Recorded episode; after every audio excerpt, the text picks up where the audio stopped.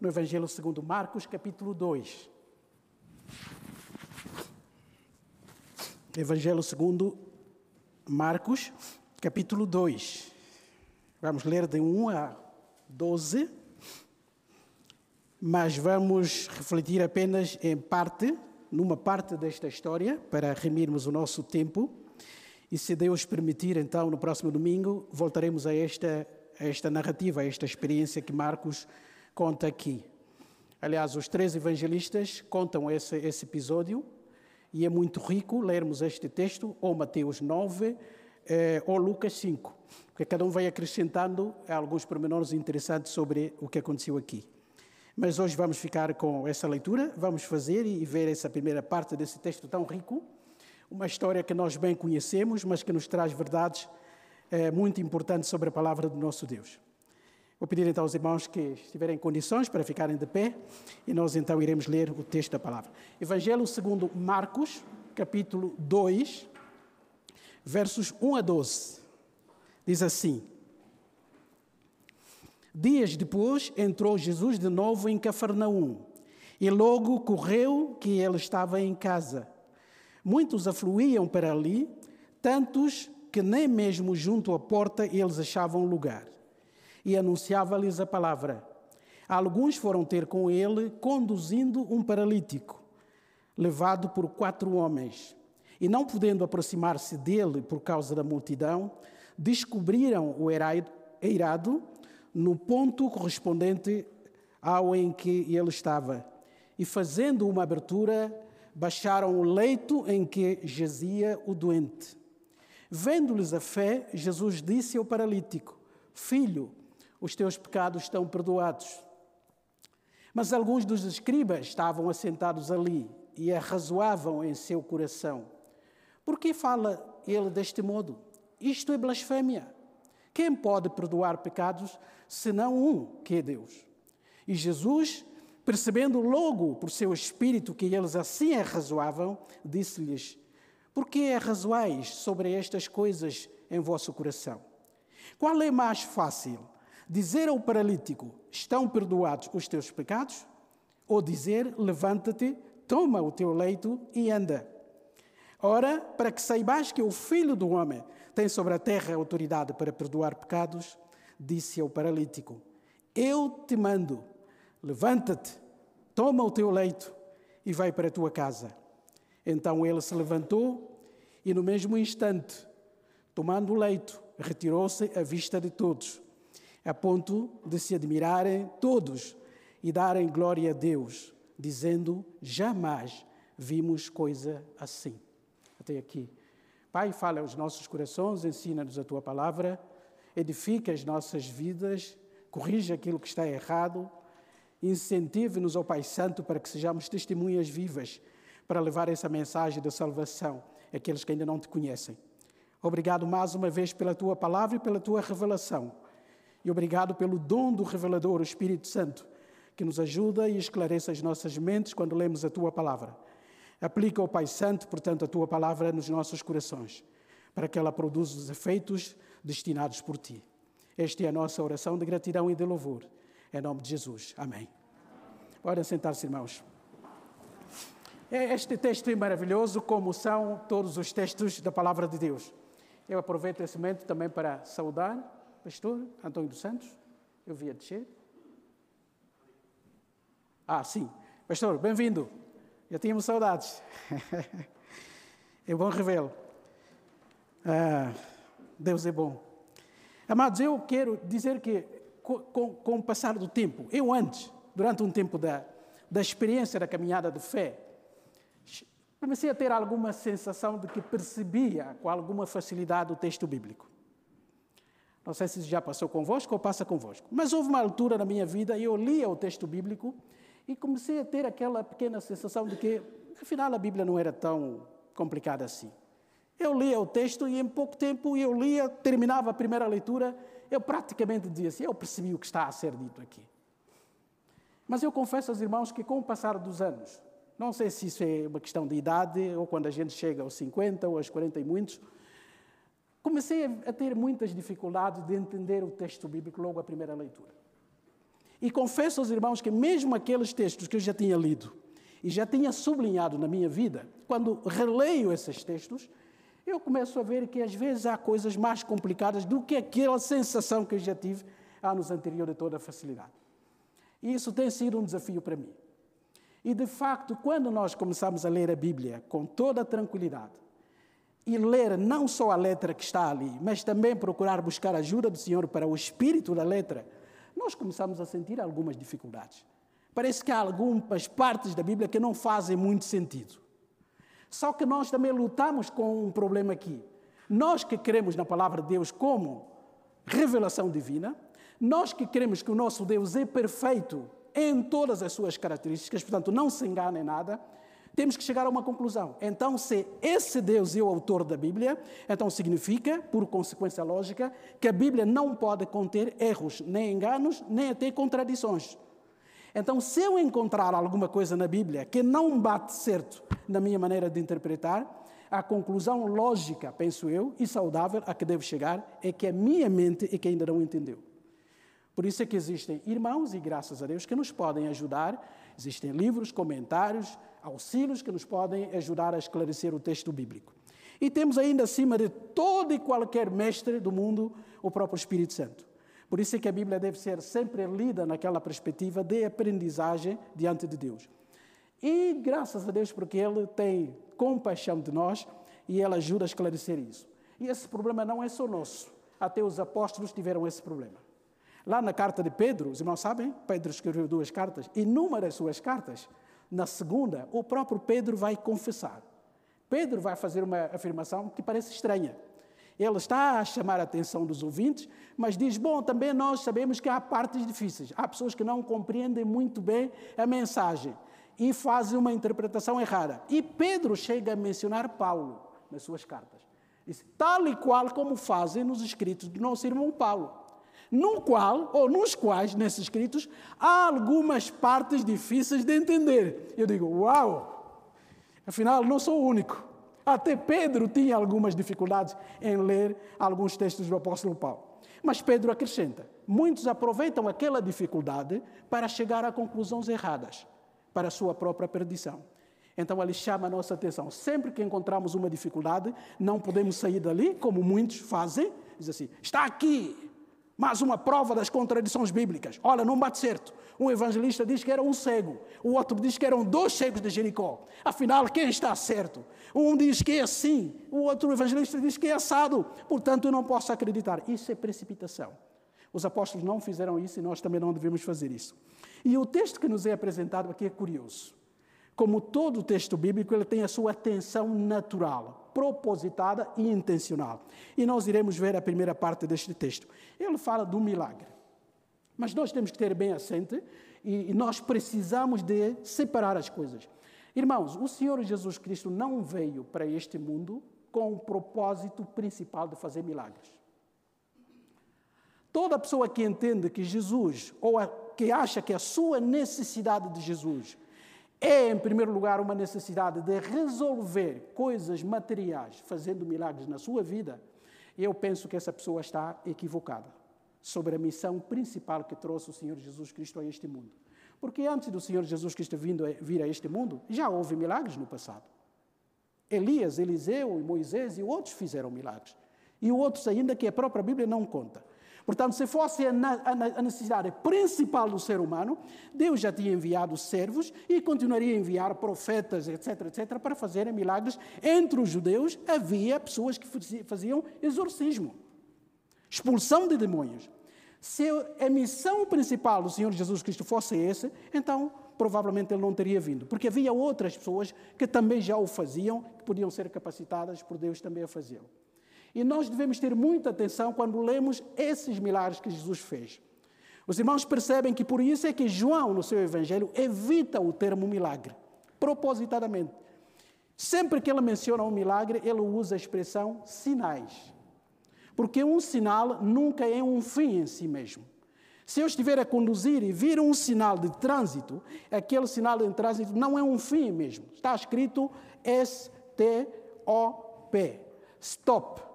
Mas eu não posso partir do princípio de que aquela placa metálica e aquelas letras só estão ali para embelezar a cidade ou para colorir a estrada. Não, eu tenho que fazer uma interpretação, dizer o que é que esse sinal quer dizer e o que é que essas palavras querem dizer. E depois tenho que agir de acordo. Então significa que eu tenho que colocar o pé no freio e tenho que parar. Então, sinais servem para isso. Por isso é que todos os milagres que o Senhor Jesus fez e outros apóstolos fizeram, e ainda hoje Deus permite que se façam, devem apontar para algo maior do que elas próprias, ou eles próprios. Senão nós nos perdemos nos acessórios e esquecemos do principal. Infelizmente, há muitas igrejas, há muitas pessoas que sobreenfatizam os milagres. E às vezes Jesus Cristo é pouco falado e a missão principal que Jesus veio realizar a este mundo é colocado em segundo ou terceiro plano. O mais importante é a pessoa ser abastada, ter recursos, ter saúde, ter isso e aquilo. E é isso, ou é nisso que a maior parte, ou muitos desses pregadores, concentram a sua mensagem. É claro que, como essa mensagem é dirigida a nós, homens e mulheres carentes, necessitados, então toda a gente aflui porque quer ver os seus problemas resolvidos. E Deus, muitas vezes, na sua misericórdia, responde. Muitas pessoas sentem esses milagres na sua vida. Mas esses milagres sem Jesus, ou sem apontar para a razão principal da vinda de Jesus a esse, a mundo, pode ser até uma maldição, em vez de uma bênção. Há muitas pessoas que foram ajudadas materialmente, foram sustentadas por Deus em termos de saúde e voltaram a uma vida normal, equilibrada, com tudo aquilo que a vida humana pode dar. E voltaram para o seu caminho anterior, longe de Deus. Porque quem lhes falou apresentou-lhes apenas uma proposta de milagres e não a razão de ser dos milagres. Conhecer o Senhor Jesus Cristo, Senhor e Salvador das nossas vidas. Hoje vamos ficar com a introdução desta parte, mas iremos continuar o texto no próximo domingo, porque ele fala de milagres e nós precisamos de entender isso. Eu estava a ouvir o testemunho do irmão Ricardo, estava a comentar um pouco com ele ali, dizer que é curioso isso na Bíblia. Parece que aquelas pessoas que estavam a entrar em contato com o Senhor Jesus Cristo não eram ainda crentes no sentido salvífico, mas que acreditavam e criam de facto que ele era poderoso e podia fazer coisas, parece que tinham mais fé do que aqueles que estavam perto do próprio Senhor Jesus Cristo. E isso acontece. Isso acontece. Dizer a alguém, olha, para que algo aconteça, então destruam tudo, destruam esses altares, deixem de orar e o nosso Deus vai agir, é um desafio tremendo. E se Deus não agir? É que ficam essas pessoas? Como é que fica o testemunho, a honra e a santidade de Deus? Por isso é que esses desafios exigem fé. E eu admiro muito esses servos que Deus usa para fazer isso. Fui tão abençoado quando fui em 2018 a Guiné. Fui ter com o pastor Adulai, lá em Gabu. Tivemos um bom tempo. E eu saí dali satisfeito, alegre, mas ao mesmo tempo temeroso por aquilo que Deus estava a fazer. E conversando com ele, ele disse: Pastor Samuel, eu às vezes dá-me a sensação de dizer a Deus: para. Amados, quem apanha milagres, ou quem considera milagres um recurso normal, normalíssimo, e não vibra no seu coração com temor, ou é milagre falso, ou essa pessoa não sabe ainda o que é o milagre. Porque quando Deus atua à sua maneira, e de forma sobrenatural. Aquilo mexe conosco, mesmo nós que somos crentes em Jesus Cristo, irmãos. E aquela minha viagem à Guiné foi tão abençoadora para mim, eu regressei a Portugal muito animado por Deus e grato a Deus. E eu quero também dizer uma coisa aqui, resumidamente, antes de entrarmos no nosso texto, essa parte introdutória, dizer que, e eu confesso aos irmãos que vou ser muito prudente, Talvez eu não tenha nunca ainda partilhado isso, não estou ainda preparado para partilhar completamente. Mas uma viagem que eu fiz a Angola, no, em 2015, eh, Deus fez muitas coisas lá, nas conferências 2014, 2015 e 2016, mas um marcou-me muito, um dia. E eu confesso aos irmãos que até, até hoje eu ainda não me sinto preparado. Foi um dia qualquer como os outros, muito, muita afluência de pessoas, familiares, era, o tema era virado para a família, então famílias inteiras vieram de praticamente todas as partes de Luanda com as dificuldades de transporte para aquela conferência. E eu estava um pouco doente, doente, estava mesmo, tinha dormido mal, acordei com uma diarreia, fiquei desidratado e eu pedi, irmãos, troquem do orador, hoje não dá. E, por verdade, não conseguia. Tive um médico lá no hotel para tentar resolver e eu disse: Olha, tenho PowerPoint, tenho tudo preparado. Então, arranje o pastor, o colega principal, disse: Irmão, pode fazer isso. Não há problema, é só projetar, está tudo lá. Até hinos e tudo. E ele virou-se para mim e disse assim: Ah, mas, pastor Samuel, tem, tem que ser, tem que ser com o irmão. Disse: Não, irmão, estou fraco, não consigo ficar de pé. Disse: Olha, ele disse, mas até logo, era de manhã e, e a atividade era no final do dia. Ele disse: Mas até logo Deus vai ajudar. Aquele irmão teve mais fé do que o próprio que estava ali. E eu disse: Olha, vamos orar, é verdade. E ele disse: Não, não, não, é porque os irmãos ali estão a orar. Nós vamos ficar todo dia a orar para que Deus dê força. Resumindo, chegou a tarde e eu senti alguma coragem e fui. E nós tivemos o estudo como era previsto, e no fim eu fui surpreendido, não estava a contar com aquilo. E o pastor disse: Olha, vieram mais familiares, famílias, há problemas aqui que nós temos que resolver, muitos problemas, incluindo espirituais. Portanto, nós vamos ter uma sessão extraordinária aqui, de pedido de oração, que vai passar pelo momento de confissão e depois pedir que Deus haja na vida dos irmãos. E qual foi a proposta que me foi feita? Esse pastor disse para mim: então nós vamos fazer uma espécie de. Eh, vamos orar, mas vamos fazer imposição de mãos sobre as pessoas que vierem à frente que tiverem problemas. E são variados. Eu sei, como pastor, e eu acho que podíamos aproveitar esse momento. E eu confesso aos irmãos, e digo com toda vergonha, eu tentei aproveitar racionalmente a situação. Disse: olha, estou fraco. Fiz um esforço para estar aqui, ficar aqui e tal, mas essa não foi a razão da minha desculpa. Eu sou um pastor batista. Eu acredito, leio a Bíblia e vejo na Bíblia que houve momentos de imposição de mãos. Mas confesso aos irmãos que não é prática comum minha orar pelas pessoas e impor as mãos. Eu recebo a oração, oro a Deus e Deus, na sua graça e misericórdia, e louvo por isso, tem respondido. Mas não tem muito essa prática. Eu disse, irmãos, podemos orar? Não, não, não, não pastor, tem que ser com imposição das mãos. Deus é bom. Amados, nós adoramos um Deus que é todo-poderoso. E Ele, quando age na sua soberania e com todo o poder, Ele surpreende a todos, a todos, incluindo aquelas pessoas que Ele quer usar. E eu compreendo, por isso é que não critico muito, quando leio os discípulos com as suas dúvidas. Depois de três anos com Jesus, ele fazia qualquer coisa de sobrenatural e eles ficavam assim: Mas quem é este? Que faz mover as montanhas, que anda sobre as águas, que faz. E nós podemos olhar com toda a simplicidade e dizer assim: mas que discípulos são esses? Três anos e não sabiam que Jesus faz isso. Amados, é que quando Deus atua de forma sobrenatural, isso surpreende-nos. E Deus agiu naquela noite como só Ele sabe fazer. Como só Ele sabe. Eu confesso aos irmãos, eu saí grato a Deus daquela reunião, mas saí perturbado daquela reunião. Eu não voltei de transporte. Havia um carro que me buscava no hotel, que me levava todas as noites. Mas naquele dia eu fui a pé.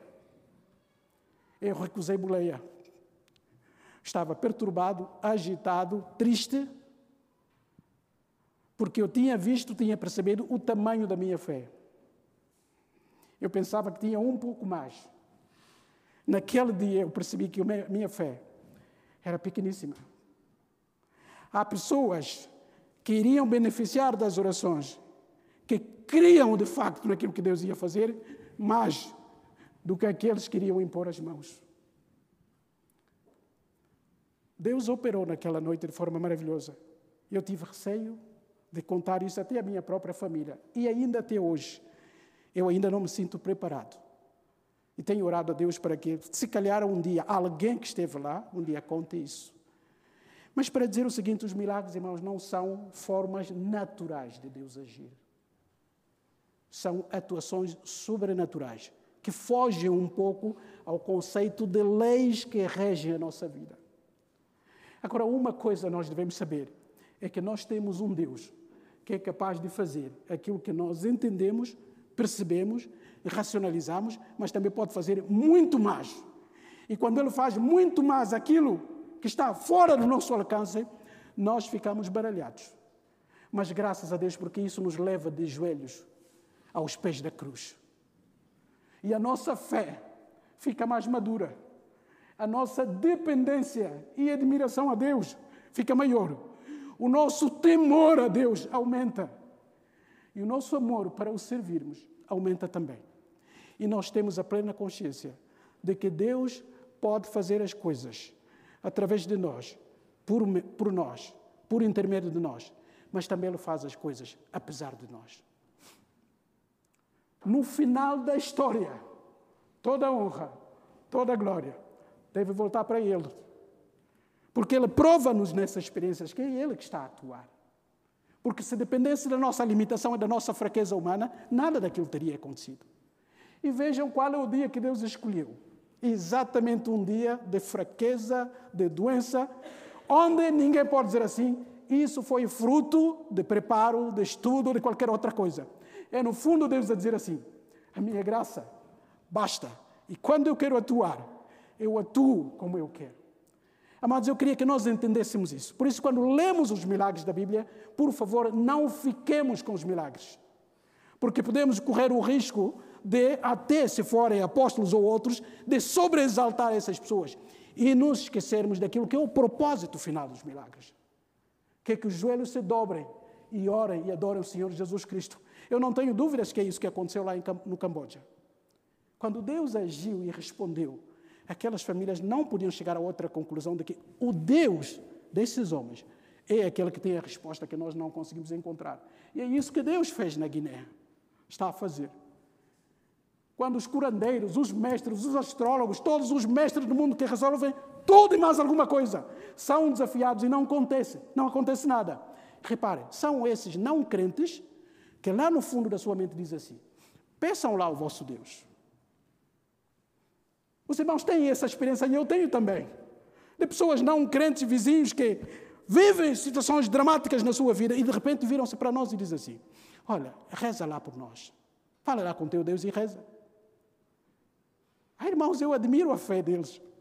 Porque se calhar eu próprio, como crente, nem tinha pensado nessa hipótese. Tentei ajudar a minha maneira, aconselhando, fazer isso, ou até materialmente. Mas eles chegam e surpreendem-nos. Não sei se é uma fé esclarecida ou não. O que eu sei é que eles chegam com muito mais fé, muitas vezes, do que nós próprios. E louvado Deus por isso. Louvado seja Deus por isso. Porque através da resposta do nosso Senhor, essas almas podem conhecer a salvação.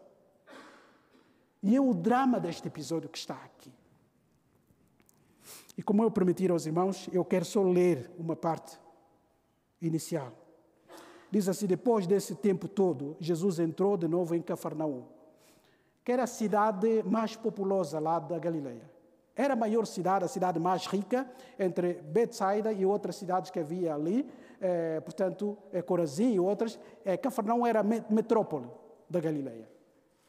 O comércio era intenso ali, o sistema alfandegário era tenso e grande parte de pessoas gostava de viver naquela cidade porque qualquer pessoa podia sobreviver ali, tendo mais ou tendo pouco, uma cidade extremamente comercial. E muito provavelmente o Senhor Jesus Cristo passou a viver nessa cidade, tanto ele como Pedro. Nós sabemos que Pedro era de Betsaida, quando os irmãos leem a chamada dos apóstolos, nós sabemos que é mencionado ali que Pedro e o seu irmão eram de Betsaida. Mas na parte final do ministério, nós veremos que Pedro está mais em Cafarnaum do que em Betsaida. Então, o que mostra que ele deve ter mudado para ali. A mesma coisa também aconteceu com o Senhor Jesus Cristo. Ele era de Nazaré, os pais viveram lá, ele cresceu lá, por isso é que ele era conhecido como Nazareno. Mas quando nós lemos os evangelhos com cuidado, veremos que na parte final do seu ministério, ele passou mais tempo em Cafarnaum do que em Nazaré. Aliás, quando ele regressava a Nazaré, ele era visto quase como ser um estranho. É? E Jesus passou mais tempo aqui. Aliás, há mesmo um texto que diz, é lá em, Luca, é lá em Mateus capítulo 9, quando ele, que conta o mesmo episódio aqui, quando ele entra em Cafarnaum, Mateus 9.1 diz, e ele regressou para a sua cidade. Então, que mostra ou casa própria ou casa emprestada, mas pelo menos o Senhor Jesus Cristo passou os últimos dias da sua vida, não em Nazaré, mas em Cafarnaum, juntamente com Pedro. Então, aquele foi o quartel-general, digamos assim, o centro onde também tinha mulheres abastadas daquela cidade, porque grande, grandes ricos do norte de Israel viviam em Cafarnaum. Então, grandes, ou mulheres de grandes recursos financeiros acabaram por apoiar o ministério do Senhor Jesus Cristo durante aqueles três anos. E muita gente afluía e lá está o ministério principal do Senhor Jesus Cristo, não era fazer milagres. Se irmãos lerem o texto com cuidado, verão que ele estava ali para os ensinar. Ele pregava. Essa era a missão principal. O ministério principal do Senhor Jesus Cristo era salvar seres humanos. E através da proclamação do Evangelho e da chegada do reino de Deus. Ele não saía desse foco. Graças a Deus, juntamente com essa missão principal, também havia demonstração da chegada do Messias através de milagres. Então as pessoas aproveitavam não só para ouvir o Senhor Jesus Cristo, como também para beneficiarem daquilo que Jesus podia fazer. É isso que está a acontecer aqui. Então as multidões, sempre que sabiam que Jesus tinha chegado à cidade, qualquer que fosse naquela altura, afluíam para ouvi-lo em primeiro lugar. Nem toda a gente ia com a mesma motivação, outros iam com o propósito de tentá-lo, sobretudo os religiosos, e nós compreendemos também que eles tinham uma missão, eu até diria positiva, porque muitas pessoas já tinham aparecido em Israel eh, apresentando-se como Messias, só que eram falsos. E temos que fazer uma leitura racional um pouco equilibrada. Os fariseus, os escribas, estavam sempre no calcanhar do Senhor Jesus Cristo. Mas eles tinham alguma missão, era verificar se ele tinha todas as qualidades esperadas do Messias. No facto, em certa medida, o seu trabalho era de fiscalização, para não caírem num erro de qualquer outro Messias, ou pseudo-Messias, que enganasse o povo. É claro que isso também continha maldade. Mas havia esse propósito inicial de verificar, de avaliar se Jesus apresentava as qualidades do Messias de facto. Por isso é que surpreende-nos a leitura bíblica. Praticamente em tudo que era canto onde Jesus estava, ou estavam lá os escribas, ou estavam lá os fariseus, ou outro grupo qualquer. E nós até perguntamos: eles não tinham mais nada a fazer? Tinham que estar sempre ao pé do Senhor Jesus Cristo, porque eles também tinham essa missão de verificação. E eles estavam nesse dia também em casa. E quatro amigos trouxeram esse paralítico, levando-o por quatro homens. O texto diz que muitos iam com esse paralítico. Apenas quatro homens é que o levaram. E eu fico por aqui e só faço uma pergunta. E a primeira lição que nós devemos levar daqui é o testemunho desses amigos que nós iremos continuar no próximo domingo.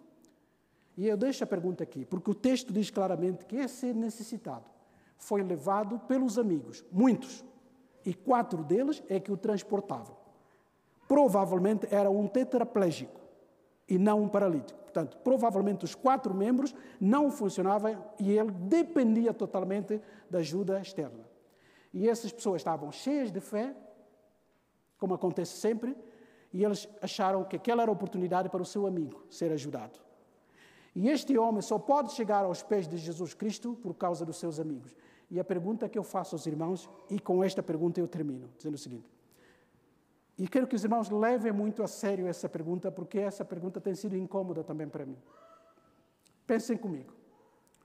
Se a salvação dos nossos amigos, familiares, vizinhos, colegas de trabalho, dependesse da nossa fé,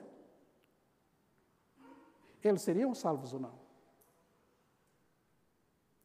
Vou repetir.